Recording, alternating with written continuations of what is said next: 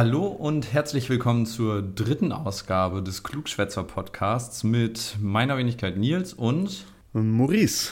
Auch in dieser Woche wollen wir uns wieder mit spannenden Themen beschäftigen. In der letzten Woche haben wir ein bisschen über Data Science gelernt und ein paar unserer Marotten aufgezählt, beziehungsweise zwei Marotten. In dieser Woche haben wir ein neues Thema und das stellt uns wieder Maurice vor. Und vielleicht schon mal so ein bisschen Eigenwerbung. Wir haben jetzt auch Twitter, wir haben jetzt auch Instagram und Maurice hat eine unglaublich ausführliche Show Notes äh, auf unserer Webseite veröffentlicht. Also alle Informationen zu dieser und Maurice letzter Folge könnt ihr euch jetzt auf unserer Webseite klugschwätzer-podcast.de anschauen und herunterladen. Genau, äh, also auf jeden Fall lasst ein, äh, ein Follow bei Instagram und äh, Twitter da, wenn ihr so ein bisschen auf dem Laufenden bleiben wollt, was Episoden angeht äh, und auch sonstiges, was uns betrifft. Wie heißen wir denn da eigentlich, Maurice? Zum Beispiel bei Twitter. Darauf wollte ich gerade hinaus. Naja, wir haben uns natürlich unserem Namen entsprechend ein tolles Twitter-Handle ausgesucht. Und zwar ist es Klugschwätzer, aber mit dem kleinen Twist, dass es äh, KLUK ist. Und das haben wir natürlich bewusst gemacht und nicht, weil Klugschwätzer mit G schon vergeben war. weil wir so klug sind. Hallo. Genau, und bei Instagram sind wir auch einfach Klugschwätzer Podcast. Ähm, da findet ihr uns. Und genau, lasst doch da mal ein, ein, Follow da und wir würden uns freuen. Aber jetzt kommen wir mal zum, zum Grund, warum wir hier zusammengekommen sind, erneut. Und zwar möchte ich ein Thema heute vorstellen. Und wie ich am Ende der letzten Episode schon angeteased hatte, möchte ich so ein bisschen das äh, Datenschlachtfeld verlassen und ein bisschen mehr in meinen Expertisebereich mal eintauchen. Und zwar möchte ich heute etwas Rechtswissenschaftliches vorstellen und es wird hoffentlich nicht langweilig, denn es wird über Völkerrecht gehen, also internationales Recht. Und ich möchte erstmal mit etwas sehr unjuristischem anfangen und zwar mit einer kleinen Geschichte als Einleitung.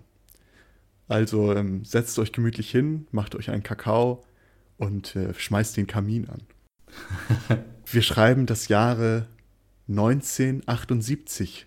Es ist ein später Morgen, es ist der 24. Januar, es ist kalt, ne? noch Winter. Und wir befinden uns irgendwo in Kanada. Und plötzlich erscheint am Himmel ein riesiger Feuerball. Und die Leute denken sich natürlich, ist es ein Vogel? Ist es ein Flugzeug? Oder etwa irgendwas anderes?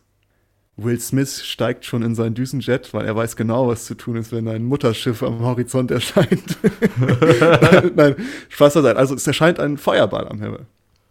Und ähm, dieser Feuerball zerbricht aber plötzlich und verteilt sich im Grunde genommen über eine Länge von 124.000 Kilometer, irgendwo zwischen Alberta, äh, Nunavut und Saskatchewan.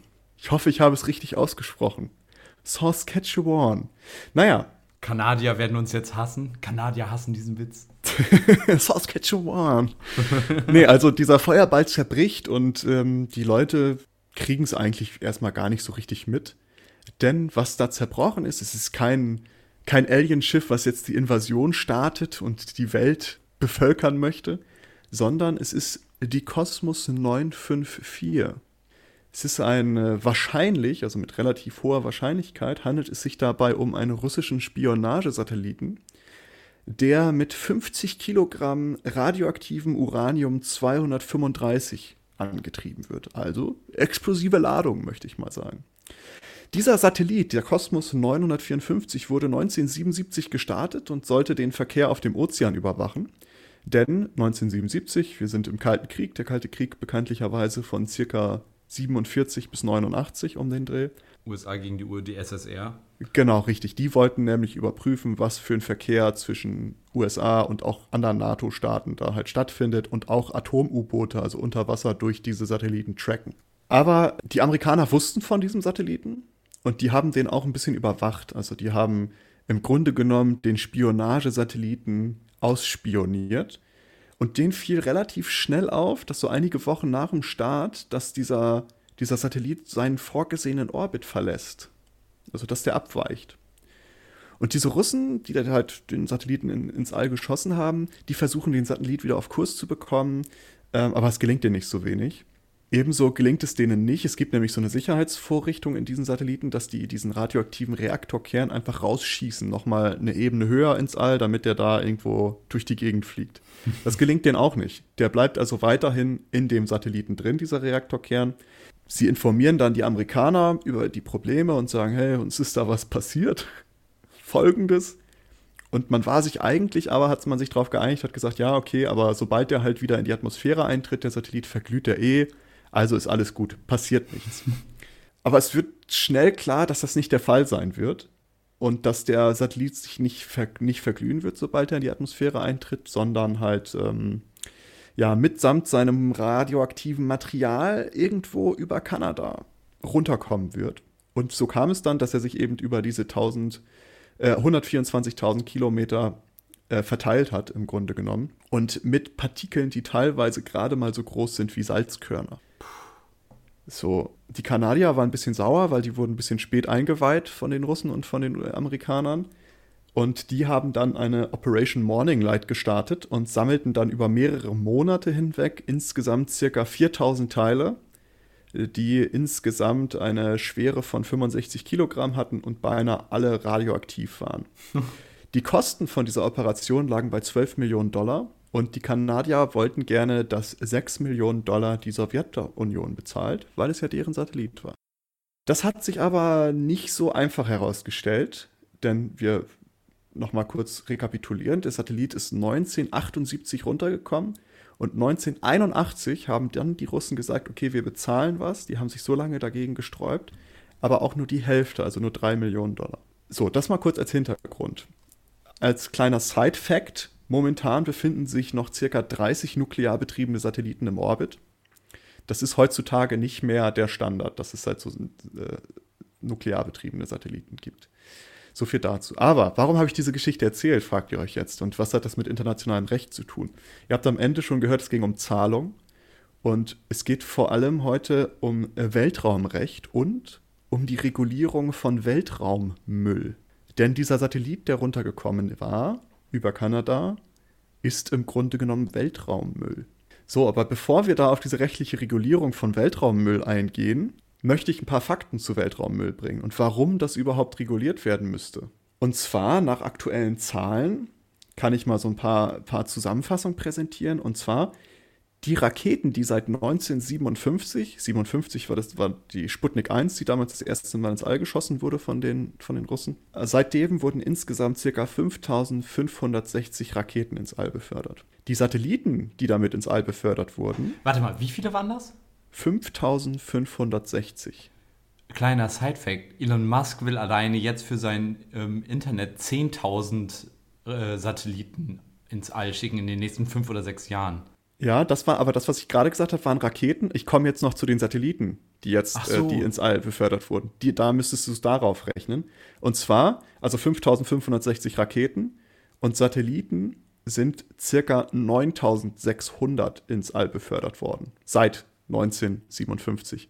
Jetzt möchte Elon Musk im Grunde genommen diese Menge, die über ja, 70 Jahre jetzt circa ins All befördert wurde, in ein paar Jahren da hochballern. Nicht nur er. Also auch Europa. Es gibt ja irgendwie ganz viele, aber das ist nochmal eine andere Geschichte. Genau, das ist eine andere Geschichte. Spielt ja aber mit rein. Von diesen 9600 Satelliten, die ins All geschossen wurden, befinden sich derzeit noch circa 5500 in der Erdumlaufbahn. Und davon wiederum funktionieren aber nur noch 2300. Also weniger als die Hälfte von den Satelliten, die sich noch im, äh, im All befinden. So, und jetzt kommen wir zum prekäreren Teil und zwar zum, zu Bruchstücken. Weil wir reden ja jetzt noch von Satelliten und gehen davon aus, da fliegen wirklich zusammenhängende Konstrukte noch durchs All. Aber es gibt so ein Space Surveillance Network und die überwachen im Grunde genommen auch Bruchstücke von Satelliten oder Raketen oder sonstigen Sachen, die da irgendwie durchs All fliegen. Und die haben so das, was die tracken können. Es wird wahrscheinlich viel mehr sein, aber das, was die momentan tracken, an Anzahl von Bruchstücken oder Überbleibsel, das sind circa 22.300 Stück, die da so durch die Gegend fliegen. Die Anzahl der Ereignisse, die zu dieser Entstehung von Bruchstücken geführt haben, sind circa 500 Ereignisse, die irgendwie dazu geführt haben, dass Bruchstücke entstanden sind, dass irgendwo was abgesplittert ist, was kaputt gegangen ist, explodiert ist oder auch was auch immer. Wenn man diese ganzen Bruchstücke oder diese Objekte wiegen würde, würde man eine Masse von 8800 Tonnen haben. Und wenn man diese Bruchstücke noch in Größen klassifizieren möchte, die ähm, geschätzt aber sind, das ist nicht mehr das, was getrackt wird. Wir hatten ja gerade getrackt werden 22.300. Man hat aber auch Schätzungen gemacht, wie viel es wirklich ist und das auch mit Größen betitelt. Man geht davon aus, dass 34.000 Objekte alleine größer als 10 cm durch die Gegend fliegen. 900.000 Objekte, die zwischen 10 cm und größer als 1 cm durchs All fliegen. Und circa geschätzt 128 Millionen Objekte, die zwischen 1 cm bis größer als 1 mm durchs, äh, durchs All fliegen. Überleg mal jetzt ein, also das klingt jetzt super klein und alles, aber wenn du dir mal vorstellst, so ein 1 cm großes Metallding, was mit 800 km/h gegen den Satelliten knallt, der zerlegt das Ding ja komplett dann wahrscheinlich. Genau, die fliegen mit Geschwindigkeiten, glaube ich, irgendwie äh, Macht 20 oder sowas. Macht. Aber dann im Vergleich zur Erde wahrscheinlich, ne? Also nicht die relative Geschwindigkeit zum anderen Objekt. Genau. Aber krass, überleg mal, wie viele Teile. Quote mich jetzt nicht drauf auf die Geschwindigkeit, aber die fliegen sehr, sehr schnell. also das können wir uns, glaube ich, alle vorstellen, wie schnell die da durch die Gegend fliegen. Aber in, wie du sagst, ich glaube, zu, in Relation zur Erde. Ich möchte noch mal kurz auf zwei Punkte eingehen, wo wir sehr gut zeigen können, wie solche Bruchstücke entstehen. Und zwar ein Beispiel, das ist 2007, denn China hat tatsächlich bewusst 2007 einen ihrer eigenen Wettersatelliten zerschossen, um ein Anti-Satelliten-Raketensystem zu testen. Die haben also im Grunde genommen ein Anti-Satelliten-Raketensystem entwickelt und haben sich gedacht, naja, wir wollen jetzt wissen, ob es funktioniert, schießen wir uns doch eigentlich mal unseren, einfach mal unseren eigenen Wettersatelliten vom Himmel. Den haben die zerbombt und dabei sind alleine 3000 trackbare Stücke entstanden. Und halt unzählbare Mengen an mikroskopischen Fragmenten, die halt niemand kennt, die Menge. Also nur 3000 Stück können davon getrackt werden, aber alleine das schon. 2009 kam es das erste Mal dazu, dass zwei Satelliten im Orbit zusammengeprallt sind oder kollidiert sind. Und zwar war das die äh, inaktive Kosmos 2251 aus Russland mit der noch aktiven Iridium 33 aus den USA. Offiziell können dieser Kollision 2000 Bruchstücke zugerechnet werden. Und da sprechen wir jetzt nämlich was an mit, diesen, mit diesem Zusammenprall oder mit der Kollision. Denn es gibt das sogenannte Kessler-Syndrom. Das ist ein Physiker gewesen oder immer noch. Der hat mal berechnet, äh, wie sich diese Bruchstücke entwickeln. Und der hat gesagt, es gibt dieses Syndrom, je mehr wir ins All fliegen und je mehr Aktivitäten dabei stattfinden, umso mehr Kollisionen werden in Zukunft passieren. Das heißt, umso mehr Bruchstücke entstehen, dadurch wieder mehr Kollision, mehr Bruchstücke, mehr Kollision, mehr Bruchstücke, ist halt so dieser typische ne, Teufelskreis. Und das, der hat dann eben so ein Kessler-Syndrom, der hat das alles fein ausgerechnet und ähm, Leute, die es interessiert, die Quelle findet man auch in den Shownotes später. Aber ähm, er hat dann als, als Quintessenz formuliert, dass ohne Intervention wird die Menge an Weltraummüll bzw. der Bruchstücke exponentiell steigen. So, jetzt haben wir mal die Fundamente. Also wir haben einmal, was kann passieren, wenn Bruchstücke auf die Erde klatschen? Was kann passieren, wenn Bruchstücke im All irgendwas anrichten? Wie entstehen diese Bruchstücke? Wie viel haben wir davon? Und warum ist das ein Problem? So. Und jetzt möchte ich auf mein eigenes Thema, eigentliches Thema kommen, und zwar auf die rechtliche Regulierung von Weltraummüll. Und ich glaube, darüber hat noch nie jemand so nachgedacht. Als ich mich damals damit mal beschäftigt habe, dachte ich nur so, boah, es gibt so, es gibt Space Law, Weltraumrecht. Und ähm, um eben über diese Regulierung von Weltraummüll reden zu können, müssen wir uns mal ganz, ganz kurz, ich halte es so kurz wie möglich, die drei wichtigsten Rechtsdokumente im Weltraumrecht anschauen, die jetzt für diesen Fall am wichtigsten sind. Und die möchte ich einmal kurz darlegen. Und zwar gibt es seit 1967 die sogenannte Outer Space Treaty. Nochmal in Erinnerung, 1957 ist die Sputnik 1 ins All gestartet und das ist also zehn Jahre später. Und was man damit erreichen wollte, es ist ein völkerrechtlicher Vertrag und da wollte man eben erreichen, dass die, dass, das, dass der Weltraum halt nicht von Staaten oder okkupiert werden darf. Das heißt, dass Himmelskörper für Länder beansprucht werden dürfen oder von, äh, von einzelnen Staaten beansprucht werden dürfen. Also nur, dass die, zum Beispiel Amerikaner, dass sie den Mond nicht beanspruchen durften. Das ist ja gerade auch ein super relevantes Thema, weil ja ganz viele Nationen aktuell wieder den, den Weg zum Mond gehen unter anderem auch, um dort Ressourcen abzubauen. Also China hat ja jetzt, glaube ich, in der letzten Woche, also Ende November, dort die ersten größeren Proben auch genommen. Da geht es um irgendein Gestein, was, glaube ich, meines Wissens als, als sehr guter Treibstoff oder so verwendet werden kann. Aber den gibt's, dieses äh, Element gibt es nur auf, auf dem Mond oder anderen Planeten, kaum auf der Erde. Und da gibt es ja jetzt gerade auch die Bestrebung, Indien, soweit ich weiß, China, die USA natürlich, Russland, die wollen alle wieder dahin, um dort praktisch dann solche Sachen zu machen. Also da wird das dann auch super relevant in dem Fall. Hm. Die bauen wahrscheinlich den Mond irgendwann so weit ab, dass wir immer nur noch einen, einen halben Mond haben. Das ist dann nicht mehr Vollmond, den gibt es gar nicht mehr. Das erzählen wir dann unseren Enkelkindern. Ich erinnere mich noch damals, da gab es noch den Vollmond.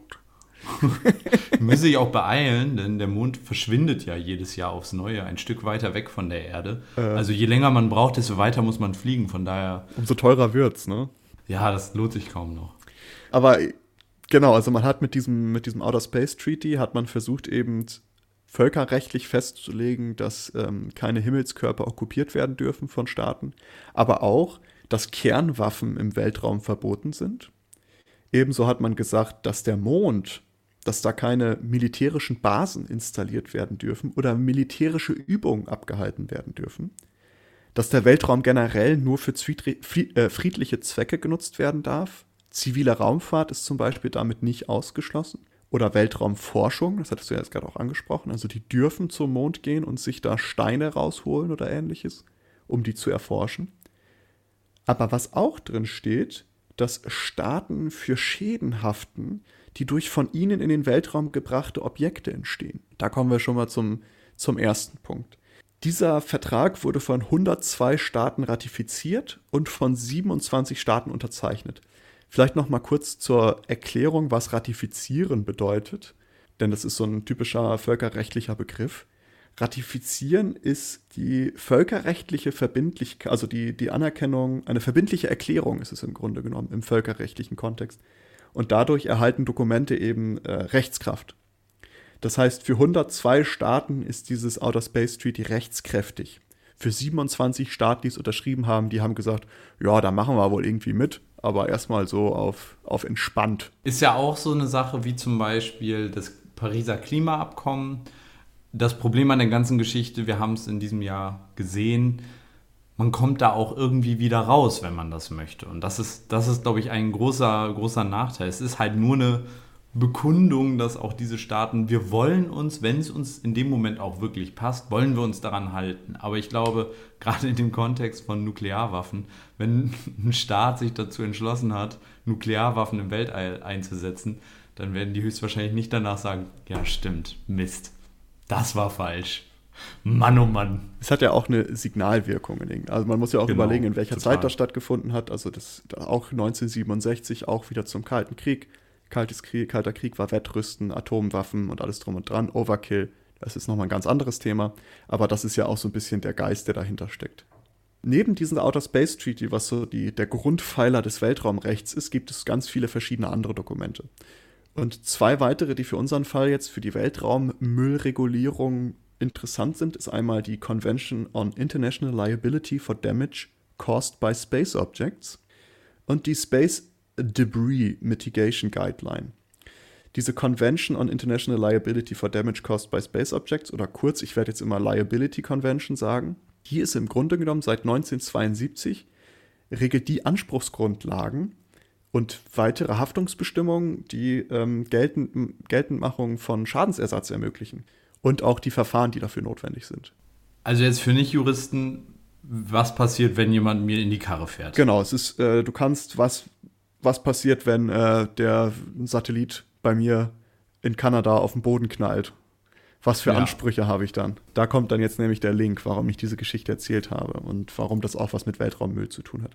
Aber da steht es eben darum, okay, was für Anspruchsgrundlagen hat man, was für Haftungsbestimmungen, also auf welcher Grundlage kann ich Leute dazu verpflichten, mir Schadensersatz zu bezahlen. Diese, äh, diese Convention, also Liability Convention, wurde nur noch von 89 Staaten ratifiziert und von 22 Staaten unterschrieben. Auch interessant. Ich, ich finde das total gut, was ihr da plant, aber du jetzt wegen Haftung, ähm, frag noch mal nächstes Jahr. Ich muss mir da erst Gedanken zu machen und danach nie wieder gemeldet. Handynummer gelöscht und äh, So, ich unterschreibe schon mal, aber das mit dem Ratifizieren muss ich mir noch mal gut überlegen, ja? ich glaube, du hast es gerade auch falsch rum gesagt. Also ratifiziert hast du gesagt 83 und unterschrieben 22. Ich glaube, es war andersrum, ne? Äh, es ist nur, nur 22 haben es ratifiziert. Nee, es ist tatsächlich Ja. 89 ratifiziert und 22 Echt? Staaten unterschrieben. Ach so, okay, jetzt verstehe ich wieder. Ich war falsch. Du warst, Pardon. ich dachte, du meinst es jetzt so als Witz. Naja, Nee, gut. nee, ich bin einfach nur, ich bin einfach nur, ist ich, ein bisschen abge vom Wege abgekommen. Ich habe mich verlaufen im Rechtsdschungel. Gut, als letztes Rechtsdokument möchte ich dann eben diese Space Debris Mitigation Guideline ansprechen. Und Space Debris, also Debris ist so ein, das englische Wort für Bruchstücke oder Trümmer. Und Mitigation ist Verhinderung oder Vorbeugung. Und da geht es im Grunde genommen darum, dass man versucht, die Entstehung von Weltraummüll zu verringern. Und da gibt es so verschiedene Vorgehensweisen, was man zu beachten, was man beachten sollte und wie man Risikopotenziale minimiert beim Start von Raketen oder beim Abdocken von Satelliten und so weiter und so fort. Aber hier muss man ganz klar sagen, das wurde von niemandem unterschrieben, von niemandem ratifiziert, weil es ist ein nicht legal bindendes Dokument, sondern eher vielmehr so eine Empfehlung ist das. Und die wurde damals aufgesetzt, die gibt es jetzt auch seit 2010, weil man sehr lange daran gearbeitet hat. Und 2009 war ja das erste Mal, dass diese zwei Satelliten kollidiert sind. Und dann auch mit dem Rückenwind so ein bisschen, dass man gesagt hat, okay, wir müssen irgendwas dagegen tun, dass nicht zu viel Müll da irgendwie durch die Gegend fliegt. So, jetzt haben wir also diese drei Dokumente. Und in der Rechtswissenschaft ist es immer sehr, sehr wichtig, Dinge zu definieren, weil man möchte ja irgendwie eine Rechtssicherheit haben und dabei muss man wissen, okay, was bedeutet jetzt überhaupt Weltraummüll? Was ist unter Weltraummüll zu verstehen? Und da haben wir leider das Ding, dass in dieser Outer Space Treaty und in dieser Liability Convention nie von Weltraummüll die Rede ist, sondern nur von Weltraumobjekten oder Space Objects im Englischen. Und das sind im Grunde genommen, die definieren das auch in ihren Dokumenten. Da steht dann drin, dass ein Space Object jedes gestartete Gefährt ist oder eine Rakete, ein Satellit oder was auch immer, ähm, sowie all dessen Komponenten. Also alles, was dazugehört und das Gefährt an sich. Das Vehicle heißt es im Englischen. Im Endeffekt wäre dann also Felix Baumgartner, wenn er noch ein Stückchen höher geflogen wäre und wäre dann irgendwie mit dem Kopf gegen Satelliten gekommen, wäre er ebenfalls ein Space Object gewesen und dann hätte Österreich für ihn haften müssen. Verstehe ich das richtig? Das ist nochmal eine andere Frage, ob er, ein, ob er ein Objekt ist oder ob er ein Gefährt ist. Und all dessen, und all dessen Komponenten, ob er dazu zu zählen ist. Na gut, aber der Luftballon, also das Ding, was ihn da hochgezogen hat, das auf jeden Fall wahrscheinlich. ne? Und das äh, auf jeden Fall, je nachdem, wo, in welchen Zonen sich das dann auffällt. Ne? Also, Ja, das stimmt. Aber ähm, das stimmt. Also das äh, wäre irgendwie ein, ein Space Object gewesen. Die wirklich, eine wirkliche Definition von Weltraummüll oder Space Debris, oder ich glaube, das heißt, wird wirklich ausgesprochen Debris, die ähm, gibt es also in diesen rechtlich bindenden Dokumenten nicht. Die gibt es nur in dieser Space Debris Mitigation Guideline, die ja nicht rechtlich bindend ist. Und da steht drin, dass alles, alle menschgemachten Objekte, inklusive Fragmente und jegliche Elemente davon, die im Erdorbit oder die im Begriff sind, wieder in die Atmosphäre einzutreten, die nicht mehr funktional sind, das ist nämlich das Wichtige, sind ähm, als Weltraummüll zu definieren. Also in den wirklich rechtlich bindenden Dokumenten gibt es keine Definition von Weltraummüll, nur in den nicht rechtlich bindenden Dokumenten. Und da ist definiert, okay, Weltraummüll sind eigentlich alle Objekte, alle deren Fragmente oder andere Elemente davon, die sich im Erdorbit befinden oder gerade dabei sind, wieder in die Erdatmosphäre einzutreten, die nicht mehr funktional sind. Aber schließt das nicht dann ganz viele Sachen aus im Endeffekt? Ich meine, das andere sagt doch alle menschgemachten Objekte. Und das würde doch bedeuten, dass auch zum Beispiel noch funktionale Objekte, die zum Beispiel dass da auch für gehaftet werden müsste, oder? Ist das nicht dann, wenn man das nur auf den Müll reduziert, würde das nicht ganz viele Objekte dann ausnehmen aus der Haftung? Äh, nee, die Haftung bezieht sich auf diese Space Objekte. Äh, äh Space ja, genau, Objects, genau. Und also die Haftung umfasst das, äh, alles, was aktiv ist. Und auch okay. was inaktiv ist, weil darauf kommen wir jetzt zu sprechen. Okay. Warum diese Definition von Weltraummüll äh, wichtig ist, das werde ich jetzt gleich mal erklären, warum wir das unbedingt brauchen. Also diese Definition existiert nur in Soft Law. Das nennt man Soft Law, wenn es halt nicht bindend ist, ist es Soft Law und Hard Law ist eben das, was, was halt bindet. So.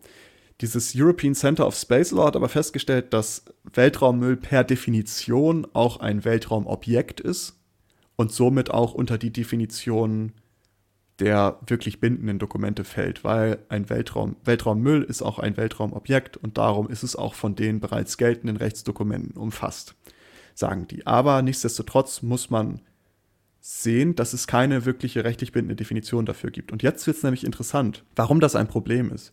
Denn wir haben ja dieses Kessler-Syndrom, was wir, was wir besprochen hatten. Wir müssen irgendwie dafür sorgen, dass dieser Müll da rauskommt. Dass wir nicht mehr so viele Teile da haben. Und wir müssen auch dafür sorgen, dass die Staaten für ihren Müll haften und nicht nur für ihre Objekte, die aktiv durch die Gegend fliegen. So, und das Problem dabei ist, dass dieser Weltraummüll nicht unbedingt Müll im herkömmlichsten Sinne ist, sondern auch als Ressource angesehen werden kann. Denn momentan fliegen circa 1000 Tonnen Aluminium, Aluminium im Orbit herum. Und alleine um diese Tonnen ins All zu befördern, würde man mehrere Jahre benötigen und circa 5 bis 10 Milliarden Dollar ausgeben müssen. Alleine um diese 1000 Tonnen Aluminium ins, ins All zu schießen. Darum ist das nicht mal unbedingt Müll. Das ist etwas, womit man in Zukunft zum Beispiel im All schon Reparaturen vornehmen kann. Man kann das als Ressource benutzen, um irgendwelche Dinge direkt im All zu fertigen oder was auch immer. Aber was mir auch gerade eingefallen ist, deswegen ergibt es auch alles total viel Sinn, das zu tracken, oder? Mhm. Weil, wie, find, willst du sonst herausfinden, wer für welches Objekt zuständig ist? Genau, das sind nämlich die Probleme, auf die wir jetzt zu sprechen kommen. Weil das sind nämlich die zwei Fragen. Also die zwei Fragen, die sich um Weltraummüll ranken, ist, was passiert, wenn Weltraummüll irgendwas beschädigt? Und was passiert, wenn wir zu viel davon haben? Wir müssen das irgendwie loswerden. Wie können wir das aus dem All kriegen? So, gehen wir erstmal auf die Haftung ein. Also was passiert, wenn Weltraummüll irgendwelche Schäden an, an irgendwelchen anderen Objekten oder irgendwo verursacht? Und diese Outer Space Treaty und diese Liability Convention, also diese zwei rechtsbindenden Dokumente, die sehen eine interessante Haftungsstruktur vor. Und zwar die sehen einmal eine Verschuldenshaftung vor. Keine Angst, ich erkläre, was das bedeutet. Eine Verschuldenshaftung, das ist eine Haftung bei Verschulden. Also zum Beispiel, wenn man etwas durch Fahrlässigkeit gemacht hat oder durch Vorsatz. Dass man sagt, ho, ich habe die Schraube hier nicht richtig angedreht, deswegen ist was in die Luft geflogen, ist Fahrlässigkeit. Vorsatz ist, oh, den, den Magger da hinten, den fahre ich jetzt an. Ist Vorsatz. Also das ist eine Verschuldenshaftung. Man haftet, sobald man einen Rechtsverstoß entweder vorsätzlich oder fahrlässig begangen hat. Auf der anderen Seite haben wir aber auch eine Gefährdungshaftung mit drin. Diese Gefährdungshaftung ist sowas, das passiert ohne Verschulden. Das ist einfach eine Gefährdungshaftung, ist so eine Haftung für erlaubte Tätigkeiten, die aber zwangsläufig so ein gewisses Risiko mit sich bringen oder so eine gewisse Gefährdung für ihre Umgebung. Und das ist so ein Raketenstart natürlich. Das ist so, an sich ist es erlaubt, das ist jetzt nichts Negatives oder Illegales dran, aber die bringen halt einfach so ein Gefahrenpotenzial mit, dass da immer was passieren kann. Und das ist diese Gefährdungshaftung. Also ohne dass du vorsätzlich oder fahrlässig das Recht brichst, also illegale Dinge tust, kannst du trotzdem haften, weil du einfach eine Tätigkeit ausübst, die so ein hohes Gefahrenpotenzial mit sich bringt. Diese zwei Haftungsmöglichkeiten sehen die vor und diese zwei Haftungsmöglichkeiten haben die unterteilt unter, also das kommt darauf an, wo der Schaden stattfindet findet der Schaden auf der Erdoberfläche statt, also zum Beispiel beim Start, wenn die Rakete losschießt und dann explodiert die in 50.000 Teile und uns fliegt hier ein Propeller im, ah, einen Propeller benutzen sie nicht, aber eine, eine was weiß die ich. Bekan die bekannten Weltraumpropeller. Wer kennt sie nicht? Der Doppeldecker, der einfach senkrecht nach oben in Orbit schießt. nee, aber irgendwas fliegt hier in mein, in mein Zimmer rein. Ähm, also wenn Schäden auf der Erdoberfläche stattfinden, greift diese Gefährdungshaftung. Das heißt, die haften ohne irgendwie gegen Gesetz zu verstoßen, sondern einfach, weil sie etwas ausüben, was eine gewisse Gefahr mit sich bringt. Es muss also kein Verschulden vorliegen. Und das ist was extrem Besonderes im internationalen Recht. Sollten wir, also du kannst dich eigentlich nicht glücklicher schätzen als Opfer von so einem Fall. Also man hofft sich natürlich, dass jetzt nichts irgendwie niemand stirbt oder sowas, aber solltest du aufgrund dessen einen Schadensersatzanspruch haben, bist du, hast du die stärkste Position im internationalen Recht. Also wenn zum Beispiel im Vergleich zu Wasserverschmutzung oder sowas irgendwo, keine Ahnung, Golf von Mexiko, wenn BP mal wieder eine Runde angeln geht, sagen wir es mal so, äh, und du bist da Anwohner oder lebst davon und bist irgendwie, ne, in irgendeiner Art und Weise darauf angewiesen, hast du eine schlechtere Möglichkeit, Schadensersatz zu bekommen, als wenn beim Start ein Raketenstück in deine Wohnung knallt oder sowas. Also das ist eine sehr, sehr starke Position. Das hat diese Gefährdungshaftung. Die haften einfach dafür, dass sie es machen, ohne dass sie was verschulden müssen. Ist doch ein super Konzept. Das sollte man auch für, für zum Beispiel Fracking, für Ölbohrung, für alles.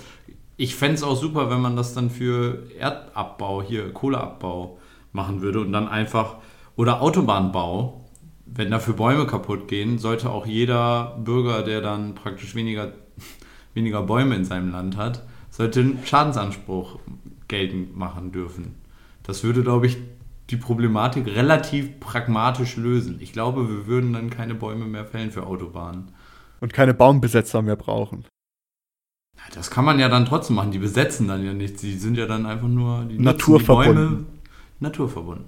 Spielen sie deine Lagerfeuer-Playlists 1 bis 10 von. Ne? 1 bis 10, ja, die gute Lager. also die, das wird ein Urban Legend jetzt, die Lagerfeuer-Playlists.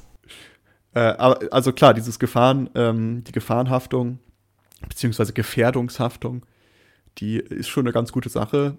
Man muss natürlich dann irgendwie eine Gefährdung nachweisen. Ne? Aber das ist, das ist zumindest, sobald ein Schaden auf der Erdoberfläche eintritt, ist eben diese Gefährdungshaftung.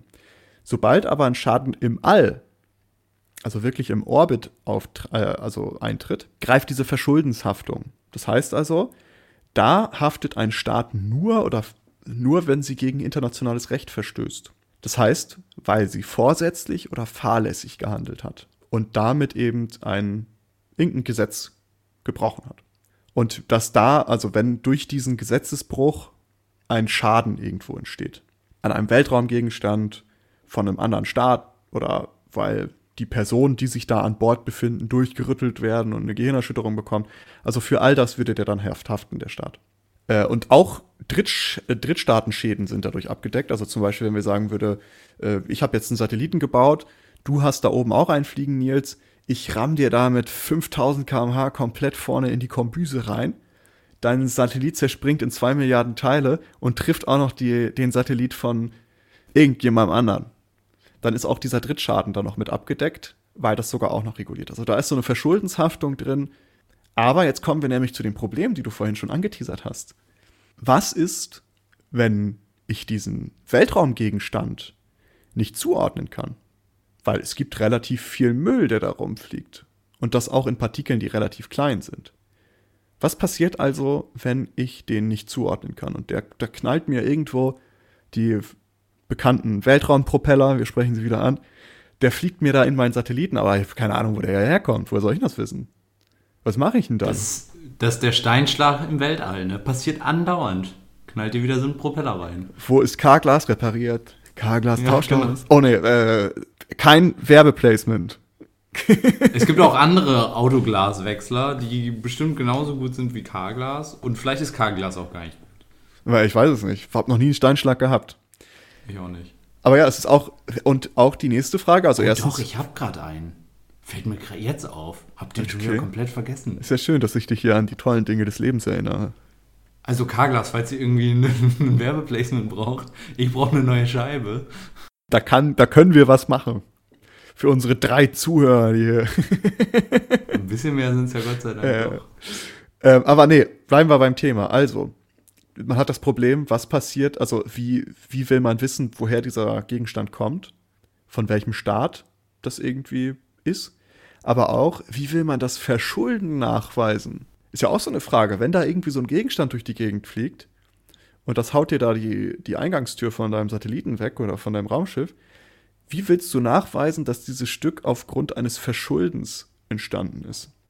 Genau, und das kann ja auch manchmal sein, dieses dieser Gegenstand, der dich trifft, das kann ja schon Jahre her sein, dass der immer ins All befördert wurde. Also darum, das wird extrem schwierig, das alles irgendwie zu beweisen oder nachvollziehen zu können. Darum gibt es diese Methoden, um das zu tracken, aber die tracken halt noch lange nicht alles, weil das eben so viele Partikel sind, da kommst du gar nicht hinterher. So, und was auch nicht drin ist, es gibt keine Haftung für gegebenenfalls resultierende Umweltschäden. Darum auch nochmal als Anschluss für, äh, zu der Geschichte, die ich am Anfang erzählt habe. Durch radioaktives Material können ja auch Umweltschäden entstehen, durch genetische Mutationen oder Nichtbebaubarkeit des Bodens mehr oder was auch immer. Das Glück war in Kanada, dass, dieses, dass dieser Satellit über unbewohntes Gebiet abgestürzt ist. 90 Prozent von Kanada ist ja wahrscheinlich unbewohnt. Also Beste Platz, wo das irgendwo reinknallen konnte, weil ist ja eh Sibirien niemand da. oder Kanada. Genau, also das ist da, glücklicherweise ist da auch niemand dran gestorben oder was auch immer. Aber ähm, nichtsdestotrotz könnten dadurch ja auch Umweltschäden entstehen. Und das deckt die zum Beispiel auch nicht ab. Also es gibt keine Möglichkeit zu sagen, hey, du hast mir da mit deinem radioaktiven Satelliten die Umwelt für die nächsten 50 Jahre komplett versaut. Die Bauer können jetzt hier nichts mehr anbauen oder was auch immer. Bezahl mal Geld. Geht nicht. Also Umweltschäden sind komplett draußen bei den Sachen. So, dann haben wir, da haben wir das erste schon mal, also wenn wir jetzt über die Haftung reden, die Haftung ist eigentlich sehr, sehr faulty. Also sehr, sehr, du hast eigentlich, außer es passiert etwas auf der Erde und du kannst es nachweisen, von wem das kommt, bist du in einer sehr, sehr guten Position. Außerhalb, also im All, wenn du da einen Satelliten hast, boah, das wird schwierig. Also die, die, die Haftung, die da etabliert werden, sind nicht wirklich, ja, sagen wir mal, sicher wenn du ein Staat bist. So. Aber das ist ja nur die eine Seite. Die eine Seite von, von der rechtlichen Regulierung von Weltraummüll. Die andere Seite ist, wir haben zu viel da, wir müssen das rausbekommen. Wir müssen diesen Weltraummüll irgendwie wegkriegen. Und da gibt es auch die Überlegung, ob man nicht aktiv Weltraummüll entfernt. Da ist es aber, dass die Entfernung von Weltraummüll ist illegal. Denn Artikel 8 der Outer Space Treaty, also dieses grundlegenden Rechtsdokuments für Weltraumrecht sagt, ein Vertragsstaat, der, also ein, der, der muss, sobald er einen Gegenstand ins All befördert, muss er den registrieren. Und er behält so lange die Hoheitsgewalt und die Kontrolle über diesen Gegenstand und dessen gesamte Besatzung, während sie sich im Weltraum oder auf einem Himmelskörper befindet. Das heißt, all diese Bruchstücke sind nach Artikel 8 der Outer Space Treaty geschützt und gehören für immer den Staaten, die es initial da hoch befördert haben. Aber niemand weiß mehr, wem es gehört. Ist das denn Diebstahl oder was wäre das dann? Landfriedens? Nee, Landfriedensbruch. Das wäre, das wäre Diebstahl. Du würdest halt gegen die, die Hoheitsgewalt anderer Staaten verstoßen. Die haben immer, immer noch die Kontrolle über diese Objekte oder dieses, diese Müll, diese Bruchstücke, die da durch die Gegend fliegen. Da ist dann wieder die Frage, wie kann man feststellen, welche Bruchstücke jetzt welchem Staat gehören? Und ebenso ist damit ausgeschlossen, oder du, wenn du das nicht nachvollziehen kannst, kannst du ja auch nicht sagen, jeder Staat räumt hinter sich selber auf. Weiß ja dann halt auch niemand. Und wenn wir das nochmal noch mal rekapitulieren, warum das auch so ein Ding ist, warum alle auch irgendwie ein Interesse an diesem Weltraummüll haben, ist, weil das eben eine Ressource für die Zukunft ist. Jetzt mal eine Frage dazu. Wir haben ja jetzt gerade ganz viele private Player da. SpaceX, Blue, bla bla bla, die von äh, hier Bezos. Also es gibt ja ganz viele private Firmen, die gerade Sachen ins Weltraum in, in den Weltraum schießen. Diese privaten Firmen haben ja höchstwahrscheinlich diese ähm, Ratifizierung, haben ja dieses Ding nicht ratifiziert. Wenn die sich jetzt praktisch auf Zypern, ich weiß nicht, ob Zypern das ratifiziert hat, aber im Zweifel ist Zypern ja immer ein Land, was, was es nicht gemacht was hat. Es nicht gemacht hat. Oder weiß ich nicht. Somalia. So, das, das Unternehmen registriert sich jetzt in Somalia und die haben das mal angenommen, die haben das nicht ratifiziert. Und das private Unternehmen würde jetzt praktisch den gigantischen Staubsauger für Weltraumschrott bauen und saugt da jetzt erstmal alles weg. Die haben sich ja sowieso nicht bereit erklärt, sich daran zu halten. Wäre das dann sozusagen die Lösung für das Problem? Ja, also wir könnten jetzt ein Unternehmen irgendwo starten, die das nicht ratifiziert haben, die da nicht dran gebunden sind. Oder die es nur unterschrieben haben, dann ist es auch nicht so ganz wild. Und dann legen wir los. Dann, dann bauen wir den großen Weltraumstaubsauger. Wie ist das auch? Das ist, habe ich mich nämlich jetzt gerade in dem Kontext gefragt. Weißt du, wer reguliert, wer überhaupt Raketen ins Weltall schießen darf? du musst es vorher registrieren, was du wie, und du musst ja, wenn du, du musst ja die Zulassung deiner staatlichen Luftfahrtsbehörde bekommen. Darum kannst du ja auch als private Entität, also als Unternehmen zum Beispiel, Raketen ins All schießen. Aber dafür musst du dann halt die ganzen Auflagen, in Europa ist es halt die ESA, die da Auflagen hat. In ähm, Amerika ist es natürlich NASA. Und da musst du halt die ganzen Auflagen erfüllen und eine Genehmigung bekommen und, und, und, und, und, und, und. Also die entscheiden da noch, also jeder Staat entscheidet halt selber, wer Raketen reinballern darf. Also müssten wir uns eigentlich nur ein Land suchen, wo wir das dürfen, die uns da sagen, mach mal. Und dann könnten wir das tun. Ja. Und wir müssen vielleicht so ein bisschen Know-how von Raketen haben, aber das ist ja schnell gemacht. Ich wollte gerade sagen, also das Ende war eigentlich ziemlich traurig, aber es gab ja diesen einen Flat Earther in den USA, oh, ja. der sich immer die Raketen gebaut. Eigentlich ein ziemlich lustiger Typ. Also die Dokus kann man sich eigentlich echt gut über den mal angucken. Er wollte halt immer beweisen, dass die Erde flach ist und hat sich deswegen Raketen gebaut, selbst gebaut, sich selbst reingesetzt. Und ähm, am Ende ist er leider dabei verstorben, aber ähm, er wollte damit immer das beweisen. Also, aber selbst er, der war, glaube ich, kein Raketenphysiker, sondern mhm. der hat halt tatsächlich einfach sich selbst in Anführungsstrichen Raketen gebaut. Nur Landung hat nicht so gut geklappt. Also alles andere lief ganz gut. Rest in Peace an dieser Stelle. Ja, vielleicht kriegen wir das auch hin, wer weiß. Aber ich wollte dich da gar nicht rausreißen. Nee, alles gut. Es ist eh so, dass ich jetzt ähm, langsam zum Ende komme und zwar einfach die, was ich, was ich illustrieren wollte, ist, dieser Weltraummüll, das ist ein Riesenproblem, was wir eigentlich haben, was wir aber gar nicht mitbekommen. Aber es wird in Zukunft ein großes Problem, gerade in Anbetracht der Tatsache, dass jetzt Elon Musk hast du schon angesprochen, der will jetzt rund um 10.000 Satelliten ins All schießen, um eben die ähm, Internet-Connection noch besser zu machen, im Grunde genommen. Es sind, glaube ich, insgesamt drei oder vier Unternehmen, die alle das gleiche planen, alle ungefähr mit der gleichen Menge an also Satelliten. Also wir werden wahrscheinlich ja 30, 40.000 Satelliten in den nächsten x Jahren äh, äh, im, in niedrigen Orbits, also ich glaube 500 Kilometer über der, über, dem, über der Erde, das ist relativ niedrig. Ähm, oder 500 Kilometer klingt so hoch. Auf jeden Fall sehr, relativ niedrig werden die fliegen und dann werden das 10.000 pro Anbieter wahrscheinlich sein. Also es wird ziemlich voll da oben. Und wenn es jetzt schon so voll ist, also das wird ein riesiges Problem. Ja. Also ich meine, ich glaube, da ist immer noch ganz schön viel Platz, aber die, worüber wir ja natürlich auch reden, ist so alles, was erdnah ist. Ne? Also alles, was sich mhm. irgendwie in, in greifbarer Nähe, sage ich jetzt mal, befindet. Äh, wahrscheinlich könnten wir noch ein paar Millionen Jahre das ganze All zumüllen und es wäre immer noch alles gut, aber es geht ja jetzt um diesen Gürtel, der um die Erde ist. Und je mehr das halt wird, umso mehr kommt dieser Kessler-Effekt immer. Es entstehen immer mehr kleinere Teile. Es äh, stoßen immer mehr Satelliten mit Bruchstücken zusammen und dann hast du irgendwann, irgendwann haben, sehen wir wahrscheinlich gar nicht mehr die Sonne, weil einfach alles ist einfach nur so ein, so ein Müllteppich am, am Horizont oben. Also theoretisch klingt das genau nach dem, was wir Menschen so tun. Ja. Wir machen erstmal, also es, wir haben die, die Erde ist jetzt bald komplett kaputt, also nehmen wir uns jetzt als nächstes das Weltall. Ich warte noch auf den Tag, an dem dann wirklich der erste oder die erste Politikerin vorschlägt, wir schießen unseren Atommüll dann in, in die Sonne per Rakete und dann lass den, die Rakete mal einmal explodieren und dann haben wir die gesamte Welt voll mit Atommüll. Die müsste dann persönlich haften, höchstwahrscheinlich, weil das ja beim Start dann passiert. Also die wäre doch, die kriegen wir dran, die Person. Wenn es äh, beim Start und auf der Erdoberfläche noch passiert, dann ist es ähm, Gefährdungshaftung. Also da kriegen wir alles hin. Auch Umweltschäden? Sind die nee, dann auch Das abgedeckt? ist das Problem. Umweltschäden sind eben nicht dabei. Mhm. Es gibt tatsächlich, darum ist es auch so ein Thema, was ich jetzt auch heutzutage relativ interessant finde, weil im Grunde genommen reden wir um Umweltverschmutzung auch. Also all dieser Müll, der da halt rumfliegt, ist vielleicht nicht in diesem Grad, wie wir das auf der Erde kennen, sondern ist es halt nochmal auf einem ganz anderen abstrakten Level und betrifft uns halt momentan nicht wirklich persönlich. Aber man stelle sich vor, hier immer mehr Satelliten werden dadurch beschädigt. Das heißt, kein GPS mehr, kein Internet mehr und so weiter und so fort. Wir wissen gar nicht, wie viel auf Satelliten basiert, was wir momentan so benutzen alltäglich.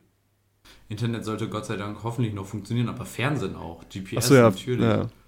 Aber alleine schon, wenn GPS ausfällt, ähm, was dann alles zu Ende ist, also auch ganz viel Synchronisation, also da passiert total viel, was dann, also das ist tatsächlich, da hast du vollkommen recht. Da, da, ich will mir das nicht vorstellen, was, was dann alles ja. nicht mehr läuft. Und das ist eben so ein Ding. Und wenn man sich dann anschaut, weil mehr zur Regulierung kommt auch von mir nicht, weil das ist das, wie es reguliert ist. Und wenn man sich das anguckt, merkt man, uff, wenn da was passiert, keine Ahnung. Weil es ist keine Einigung in Sicht. Man wird sich nicht darauf einigen, dass man diesen Weltraummüll entfernt und irgendwie einen gemeinnützigen Zweck. So, hier, die Caritas, hier, ihr habt eine tausend Tonnen Aluminium aus dem Weltall. Nee, weil alle wollen das natürlich irgendwie haben, alle haben Interesse dran, keiner kann nachweisen, dass es ihm gehört und so weiter und so fort. Und es wird keine Einigung in Sicht sein. Dieses Space Debris oder Debris Mitigation Guidelines, dieses eine nicht rechtsbindende Dokument, das ist halt nur eine Empfehlung. Ob sich da jemand dran hält, das ist denen überlassen im Grunde genommen. Und somit stehen wir da vor großen Problemen. Und ich habe das damals mal, als ich das, als ich darauf gestoßen bin auf Space Law, hat mich das irgendwie so ein bisschen gecatcht, wo ich so dachte, ah, okay, so Weltraummüll und das gibt's da alles und wie ist das reguliert? Eigentlich gar nicht. Und es wird halt in Zukunft ein Problem werden und darum dachte ich, hey, vielleicht interessiert das den einen oder anderen Menschen, der uns zuhört, wie Weltraummüll reguliert wird und ob es überhaupt großartig reguliert wird. Auch noch ein kleiner Fakt, die ISS, also die Internationale Space Station, die, ähm, die muss mehrmals jährlich ausweichen, also Ausweichmanöver fahren. Ich glaube 2000, oh, da habe ich jetzt nicht mehr genau die Zahl vor Augen, aber ich glaube, das sind so jährlich irgendwie um die zehn Manöver, so Ausweichmanöver, dass die halt nicht von irgendeinem Stück getroffen werden. Und es wird halt wahrscheinlich dann in Zukunft mehr werden, dass die ausweichen müssen. Ich habe noch mal eine, eine ganz andere Frage. Noch mal eben vielleicht einmal, ähm, ich weiß nicht, ob du dazu was weißt, aber wie verträgt sich denn jetzt die, diese ganzen Space Forces, e, egal ob jetzt von Deutschland, EU oder die USA, die ja schon eine haben, mit diesem Vertrag? Ich dachte, dass man sich darauf geeinigt hat, dass das Weltall friedlich genutzt wird. Und so eine Space Force, die einer, einem Militär untersteht, die kann ja nicht, also da kann mir ja niemand erzählen, ja, ja, nee, ist nur friedlich. Also deswegen gehört sie ja dem Militär an, die, das ist die Heilsarmee im Weltall. Also das verträgt sich doch eigentlich nicht. Das ist, verstößt doch eigentlich schon gegen den Vertrag, oder nicht? Rein theoretisch schon. Also man sagt, dass es für friedliche Zwecke benutzt werden soll. Und nur weil etwas Militär ist, heißt es ja nicht gleich, dass es nicht friedlich ist. Doch. Das, also, aus mein, also Militär hat aus meiner Sicht immer ein, wenn alles Frieden wäre, wofür brauchst du das Militär dann? Also zur Selbstverteidigung. Ja, aber wenn, wenn ja, es auch nie wieder Krieg gäbe, dann bräuchtest du auch nie wieder Militär. Also aus meiner Sicht würde das ja schon ganz klar dagegen verstoßen. Ja, also da, da müsste man dann noch mal reingucken, als was genau friedliche Aktivitäten definiert werden, also für was für friedliche Zwecke, was darunter zu verstehen ist. Ballistische Raketen dürfen fliegen, wenn sie nichts anderes treffen. Sie dürfen nur nichts anderes treffen. Wenn das Militär da jetzt hochgeht, um Forschungsprojekte zu unterstützen und haben die ihre Space Force und haben einfach irgendwelche krassen Ressourcen oder irgendwelche krassen Maschinen, die die zur Verfügung stellen oder keine Ahnung und sind halt nur nebenbei vielleicht bewaffnet. Vielleicht reicht das schon aus, ich weiß es nicht. Also da müsste man halt nochmal reingucken, was friedliche Zwecke genau sind. Es wird aber bestimmt zu dem, also sind wir mal ehrlich, es wird zu dem Punkt kommen, wo man auch im, im Weltall nicht mehr friedlich unterwegs ist. Ja. Und ich glaube sogar eher sooner than later. Also ich glaube eher bald, als ja. dass das noch lange dauern wird. Und was wir natürlich auch wissen, internationales Recht oder Völkerrecht ist ein sehr schwieriges Terrain. Sagen wir es mal so. Es ist nicht so, dass man jetzt unbedingt auf alle zählen kann, die daran teilnehmen oder das ratifiziert haben und auch davon ausgehen, dass die dann vor dem irgendwelchem internationalen Gerichtshof dann erscheinen und sagen, oh ja, mea culpa, ich habe aus Versehen hier meine kernverseuchten Satelliten über Kanada abstürzen lassen. Weil genau das ist es ja. So, die konnten nachweisen, von wem das ist. Die konnten nachweisen, dass das nicht so wirklich rechtmäßig war, was die da gemacht haben. So, die haben das halt für militärische Zwecke benutzt, um das auszuspionieren und was weiß ich. Und der ist halt bei denen da auf dem Land geknallt ne, und hat 12, 12 Millionen äh, Dollar verursacht. Und die haben sich dann davor noch sehr lange gedrückt und haben letztendlich nur drei Millionen davon bezahlt. Also die haben zwar was bezahlt, aber man merkt, internationales Recht ist jetzt nicht so die Handhabe, die man sich vielleicht wünscht und jetzt auch nicht so, auch wenn das ratifiziert wurde, muss man das immer noch mal mit so einem einem weinenden und einem lachenden Auge sehen. Ja. Genau, aber so viel einmal zur Regulierung von Weltraummüll. Ich hoffe, es war irgendwie so ein bisschen interessant. Mich hat es sehr interessiert und damit möchte ich dann auch schließen. Ich hoffe aber, dass das nicht unsere letzte Weltraumfolge war. Ich muss sagen, ich fand es mega spannend, das Thema. Und ich Ich habe noch so viele Fragen eigentlich. Gut, da bin ich vielleicht überfragt, da muss ich mal den Space Law-Experten anschalten erstmal. Ähm, ist natürlich jetzt auch nicht mein, mein Rechtsfachgebiet, also Völkerrecht, aber das ist sowas, so ein kleiner Schmankerl, wo ich mal dachte, das könnte auch Leute interessieren, die jetzt nicht wirklich was mit Rechtswissenschaften zu tun haben. Total. So, es freut mich, dass es dir schon, äh, dass es äh, dich schon ein wenig interessiert hat und ich möchte ähm, mit jetzt von diesem Thema abweichen und meine abschließende Frage stellen jetzt. Oh ja, ich bin, äh, ich weiß nicht, ob ich mich freue oder ob ich Angst habe. Mir ist es, glaube ich, was äh, ganz okay ist. Und zwar, du könntest jetzt mit einer Person deiner Wahl, egal ob verstorben oder lebend oder fiktiv oder real, einen Abend essen. Wen würdest du nehmen? Einfach nur zusammen Kannst essen. mit denen schnacken, aber das ist so ein Abend verbringen, weißt du? Also so ein Abend halt Mhm. essen und einen Drink trinken oder ein, eine Limonade schlürfen. Das ist ganz schön schwer. Da, also ich finde, also das ist eine der schwierigsten Fragen, weil du hast vor allen Dingen mit dem Verstorben, also du hast ja unendlich viele Das stimmt Möglichkeiten. allerdings. Und wahrscheinlich nehme ich auch irgendwas total Schlechtes, weil, aber auf der anderen Seite gibt es, glaube ich, keine schlechte Antwort. Also tatsächlich würde ich jemanden nehmen, der, der verstorben wäre. Aber auf der anderen Seite, also ich hätte jetzt irgendwie gedacht an jemand aus der Antike oder so, Kleopatra, um zu gucken, War die wirklich so schön wie beschrieben? so voll oberflächlich. war sie wirklich, ja, total oberflächlich. Oder äh, vielleicht Platon oder irgendwie so eine Person. Aber dann denke ich mir, ja gut, aber ist auch irgendwie ein bisschen witzlos, weil wir können uns nicht Naja, das ist vorausgesetzt. Also, dass ihr, dass ihr beide dann auf einem gleichen Level seid und gleiche Sprache spricht, äh, sprecht. Und es ist einfach nur ein Mhm. Abend gemeinsam gemütlich essen, was trinken. Vielleicht, oh, vielleicht eine interessante, äh, für mich ein Einwurf für dich. Ähm, kennst du Ada Lovelace? Nee. Die musst du dir mal reinziehen. Das ist, die wird als äh, Erfinderin des Programmierens. Es gibt auch eine, eine Programmiersprache. Toll, danke. Jetzt bin ich, bin ich wahrscheinlich, hab mich total blamiert. Nee, das, die ist tatsächlich relativ unbekannt. Ja. Das war so eine ganz abgefahrene Frau, irgendwo so mit, irgendwo im England, das 1815 in London genau, geboren. und war hochgradig Pferdewettensüchtig, aber die hat eben so an so bestimmten Dingen gearbeitet, war irgendwie auch so ein bisschen erfinderisch unterwegs und hat dann so eine Maschine entwickelt, womit halt die ersten, so die ersten Rechenmaschinen, sage ich mal. Und darum gibt es auch eine Programmiersprache, die nicht wirklich benutzt wird, aber die heißt, glaube ich, Ada. Ja, Ada, aber die ist, also die kennt man auch wohl. Äh, Das war nur mal so als Einwurf, aber keine Ahnung. Also du, du kannst dich gar nicht so richtig festlegen, merke ich. Nee, ich habe das, ich finde das ganz schön schwer. Ich, ich würde. Ich, ich denke mal kurz nach, wen würdest du denn nehmen? Ich habe da so, ich habe jetzt natürlich Vorlauf gehabt, weil ich habe natürlich schon ein bisschen drüber nachgedacht und auch schon länger drüber nachgedacht, weil irgendwann hat mir das irgendjemand mal gefragt und hat gesagt, ja, mit wem würdest du denn essen gehen? Ich habe dann auch überlegt und man denkt dann ja irgendwie so an die großen Persönlichkeiten der Geschichte, du, denkt sich so, oh, mit ihm oder ihr mal äh, zu essen, so, das wäre doch voll cool. Aber dann dachte ich mir so, boah, eigentlich würde ich viel lieber einfach noch mal einen Abend mit meiner Omi essen. Oh, wow. So. Ja. Weißt du, das wäre so, keine Ahnung, also ich habe da so lange mal drüber nachgedacht, ob mir das was bringen würde und dachte ich mir so, ey, ich hatte eigentlich viel, viel mehr Lust, so noch einen Abend mit meiner Omi zu, zu und dann so das Klassiker, was wir früher immer gegessen haben, was ich mit ihr immer gegessen habe, weißt du, entweder, entweder mongolisch oder Kartoffelsalat mit Knackwurst und dann einfach noch einmal, einmal zusammensitzen und ein bisschen schnacken und sie erzählt aus ihrem Leben und ich höre zu und dann ist es schön, weil, ja, keine Ahnung, es gibt so viele Leute, wo man denkt, oh, mit denen müsste ich mal reden, aber ja, das wäre, das wäre, glaube ich, so meine Antwort. Jetzt momentan würde ich sie so geben. Das ist eine gute Antwort. Das ist eine echt gute Antwort. Aber auf der anderen Seite, neu ist immer besser. Ähm, ich würde äh, deswegen mit jemandem Neuen sprechen. Die anderen kenne ich schon. Naja, also den Punkt, den kann ich voll nachvollziehen und würde ich auch. Aber ich glaube, ich würde trotzdem irgendwen. Und vor allen Dingen neu im Sinne von, habe ich noch nie mit gesprochen, aber dann irgendwen. Alan Turing fände ich auch cool.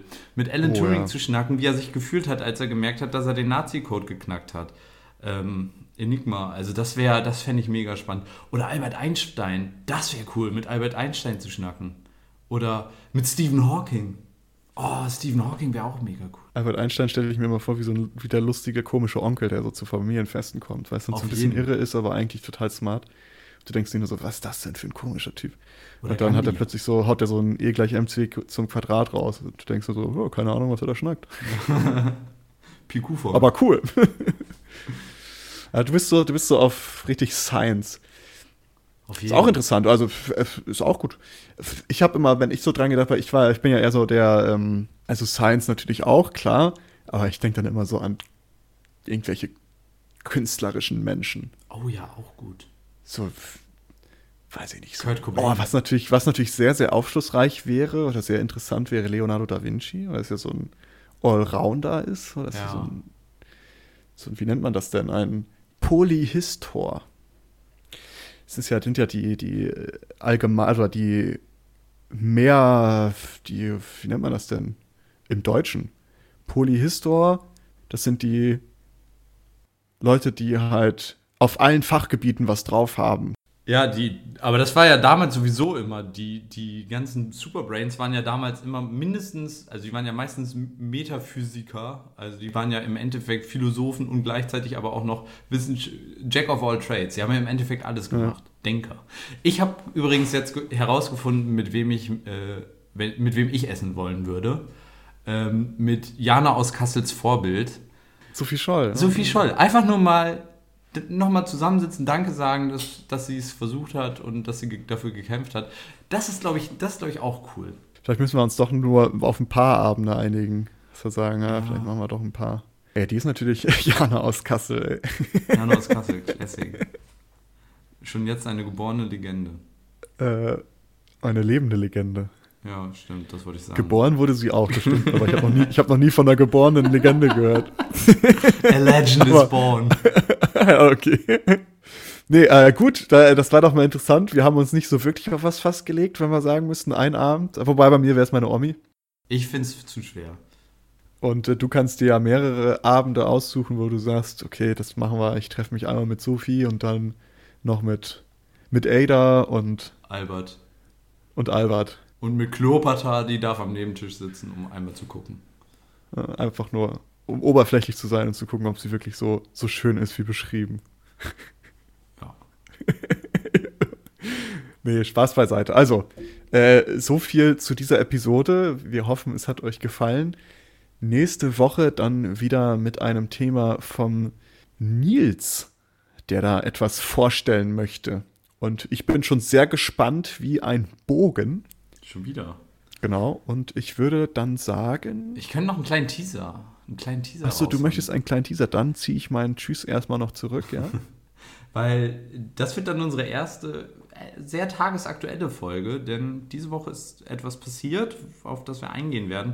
Und es hat im, im weitesten Sinne, wird das sozusagen der erste kleine C, den wir in das äh, kalte Becken der künstlichen Intelligenz äh, stecken werden. Und darum wird es dann in der nächsten Woche gehen. Was genau und wie und warum, das dann alles in der nächsten Woche. Reinhold Messner ist nicht dabei, weil der hat seinen C auf dem Mount Everest verloren. Ist auch ein kalter C geworden, das stimmt. Oh Gott. Ja, in dem Sinne, ich glaube, das wird auch nicht mehr besser heute. Ja, gut, äh, von mir einen schönen Tag noch gewünscht und hoffentlich bis zur nächsten Woche. In diesem Sinne verabschiede ich mich mit einem herzlichen Tschüss. Adios.